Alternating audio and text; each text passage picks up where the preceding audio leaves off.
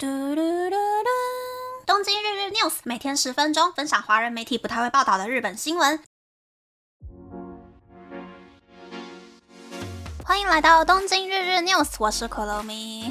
第两百一十七集，我花了一整集的时间介绍了失眠还有打呼的问题吗。那我也试着把就寝时间压缩在一个小时以内了。虽然每天的睡眠时间没有什么太大的改变，但是起床之后的清醒度完全不一样。大概过两天之后，我也开始可以把之前跑掉大概两个月左右的生理时钟给慢慢调回来了。精神大概比之前好了百分之二十到三十左右吧。所以有睡眠问题的朋友呢，可以回去听听看第两百一十七集哟。然后呢，我又在日本的雅虎首页看到了可以改变睡眠荷尔蒙的食物，那就是味增汤。在秋冬日照时间比较少，生理时钟很容易被打乱的这个时期呢，在早餐还有晚餐喝味增汤，可以增加褪黑素生成，提高睡眠品质。这是因为味增汤里面含有大量的生成褪黑素的色氨酸。喝味增汤之后呢，色氨酸就可以在十四个小时以内慢慢转换变成褪黑素，所以早晚喝味增汤就可以帮助睡眠哟。当然，我相信有很多华人朋友不太习惯喝味增汤啦。这里有一个小 paper，就是把一大坨味增加一点点干豆腐，加一点点干海带之类的食材，用保鲜膜包起来，变成一颗一颗的味增球，放在冷藏库里面保存。等到要吃饭的时候，再把味增球丢到碗里面冲热水的话，就可以变成一碗味增汤了。喜欢喝汤但是懒得煮汤的朋友，或者是想要改变睡眠品质的朋友，都可以试试看哟。那么，那么开始介绍新闻喽。另一则新闻是，今年九月，一名三十多岁的日本女性前往夏威夷观光的时候，在当地的机场被遣返回国。就连帮忙办理签证的行政舒适事务所，也从二零二零年底开始收到了许多被美国以疑似性交易或是持有非法工作签证为由，拒绝进入美国的日本女性的商谈。行政书是佐藤志代表示，被拒绝入国的大多是二十到三十五岁左右，一个人前往美国的女性。其中也包括以观光为由前往美国的上班族或是学生，尤其前往洛杉矶、纽约、拉斯维加斯、西雅图、夏威夷等地的遣返案例最多。有一个案例是被问到职业是什么的女性，诚实的回答自己是做陪酒女而被美国遣返。这是因为虽然在日本陪酒女和做外卖是有区别的，但在其他国家都一样是八大行业，都是付出体力换取高薪的工作。除了这个案例之外，也有白天是上班族，晚上做八大，或是有在做援助交际的人被美国遣返的案例。在美国，性交易几乎是被禁止的。如果被认定从事性交易的话，将来十年都无法再入境美国。因此，真正以性交易为目的的女性，会在入境美国之前把手机里的资料清空，也会把行李箱弄干净。而近期才开始到海外从事性交易的菜鸟，就很容易会被遣返。如果被美国海关怀疑有性交易的嫌疑，就会被带到机场的小房间里问话，而且会被检查行李箱为什么会有那么多衣服，穿那么华丽的内衣是为了要工作吗？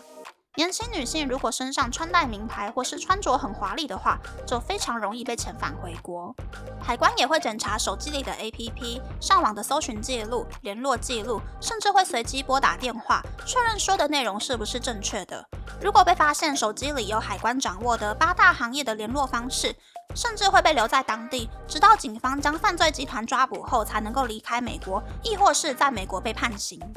除了这些案例，有一些被认为是从事性交易而进入美国的女性，会被海关检查性器官里是否有藏匿毒品。即使入境的时候没有被海关抓，出境时也有可能会被海关叫到小房间，询问在美国的期间住在哪里，和谁接触过。美国这几年对于性交易的审核越来越严格。就发生过曾经和从事性交易被美国逮捕的女性一起合照，并上传到 Instagram 的女性，和未婚夫一起去夏威夷游玩的时候被禁止入境的案例。而过去几年曾经常常到海外进行性交易的日本女性则表示，这几年在国外进行性交易的日本女性人数增加，可能是因为疫情后想出国玩的欲望变高，又或是客人变多了。虽然在国外从事性交易的亚洲女性当中，日本人的比例还算少，但以现在的成长速度，再加上 X 上的招募情报来看，日本人的比例应该会变得很高。如果在 X 搜寻海外赚钱，就可以看到很多中介打出一个月赚日币五百万以上，没有日本那种繁复的规则，可以赚更快的标语，不停的吸引人。被这种招募吸引而没有做好入境准备就飞到国外的人也变多了，也因为这样，就连老鸟也开始容易被海关怀疑了。相比于一九八零年代，亚洲各国的女性来到日本从事性交易，没想到四十年后却是日本女性穷得要飞到国外靠性交易赚钱了。嗯，这些犯罪的人害其他人，真的就是一个人去旅行的人入境越来越麻烦了耶。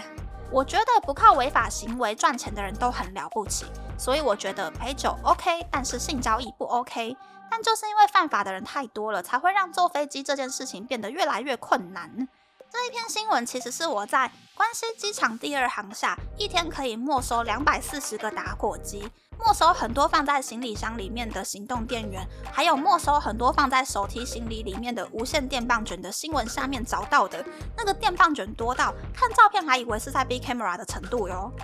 大家知道无线电棒卷为什么不可以手提吗？因为电棒卷超过一百六十瓦特的话，就有过热或者是爆炸的可能性，所以用锂电池充电，功率超过一百六十瓦特的电子产品都不可以手提。美国的航班还有海关会有那么多规定，就是因为九一一事件。其实以前并没有不可以带饮料上飞机的规定，但是因为九一一之后，美国把所有可能会变成武器的东西通通禁止掉，也开发出海关锁这种东西，连带全世界的航班还有机场都跟着美国的规定去做。只能够说，人类总是把其他的人类弄得很辛苦呢。九一一都过了这么多年了，还是没有得到教训。第二则新闻是崎玉县霞山市的高精致金属切割小工厂信瓦，是一个在一九七四年创业、员工人数很少的住家型小工厂。但是，当第二代的村上卓也放弃美国留学后，在上市公司担任数位行销的学经历，回到老家接班后，回到老家接班后，发现传统技艺已经无法维持工厂的营收。接下来将会介绍村上卓也如何让家庭事业迎来第二春，并且将事业版图扩展到日本国内外的故事。信瓦是村上卓也的爸爸创立的住家型小工厂。村上卓也从小时候看着爸爸从早到晚工作的样子，就觉得自己创业的风险很高，加上工厂的营收很吃紧，有时候甚至会影响家庭的生计，所以村上卓也小时候就对工厂没有很好的印象。现年四十七岁的村上卓也在大学毕业后进入一间家居用品店工作，但是因为想要进入贩售按照德国综合工艺教育机构和包霍斯风格的家具店工作，因此从契约社员开始做起，到最后变成了日本业绩第一名的家具销售员。之后他又去美国留学，到上市公司做数位行销的工作，成为了从小向往的大企业的员工。但是在那之后，他觉得自己不论多么努力工作，对公司都没有太大的贡献。因此，在三十岁，父亲问他什么时候要回家继承家业的时候，他选择离职回家。但当他回家，才发现家里的工厂有一大堆问题，例如工厂没有加班制度，员工们总是工作到晚上八点才开始有想要回家的念头。所以，他率先开始在工作不忙碌的时候准时下班。但是却受到了许多老员工的指责，他才发现，在外面习惯快速解决问题的工作习惯，并不适合步调慢的家庭工厂。之后才慢慢的调整改革的步伐，而公司的转捩点发生在二零一五年。信瓦原本是做汽车或是机车的金属零件的小工厂，没有特殊的制造技术，但是胜在品质优良。就算客户只下单一个零件，也愿意接单。即使是其他工厂不愿意接的单，信瓦都愿意接单。因此，小生意慢慢的越做越大。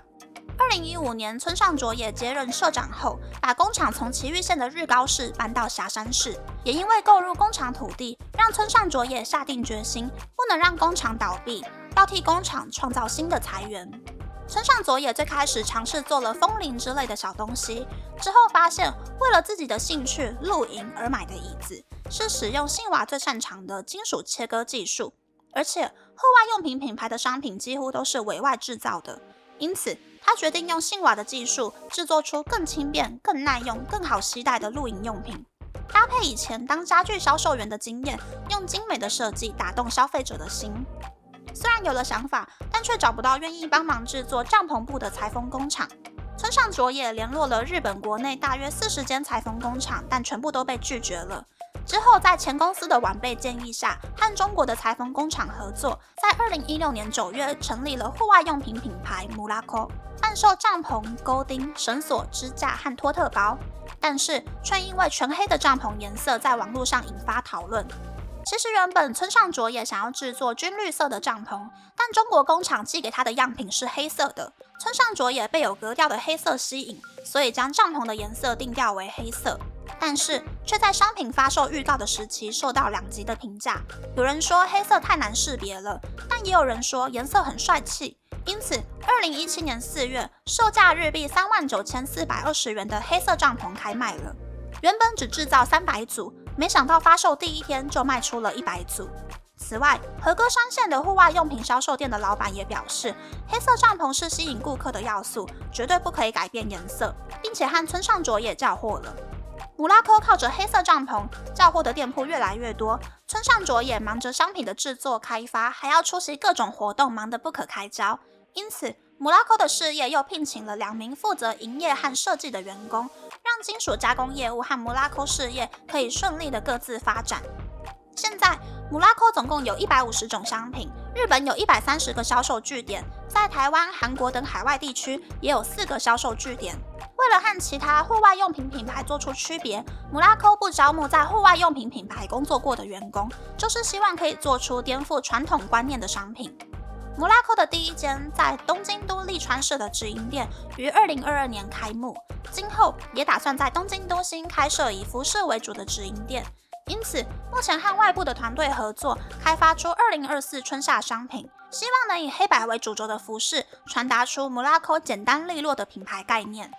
目前，摩拉科的业绩占全公司的六成左右，与本业的金属切割事业的加成效果十分良好。而且在品牌做出成绩后，也招募了更多的人才。目前，摩拉科事业有二十七名员工，平均年龄是三十八岁。而信瓦的工厂内也不会用职人这种神格化的说法，而是用 operator 来称呼师傅们，希望可以降低其他人对于金属切割这份工作的难度，吸引更多人进入这个行业。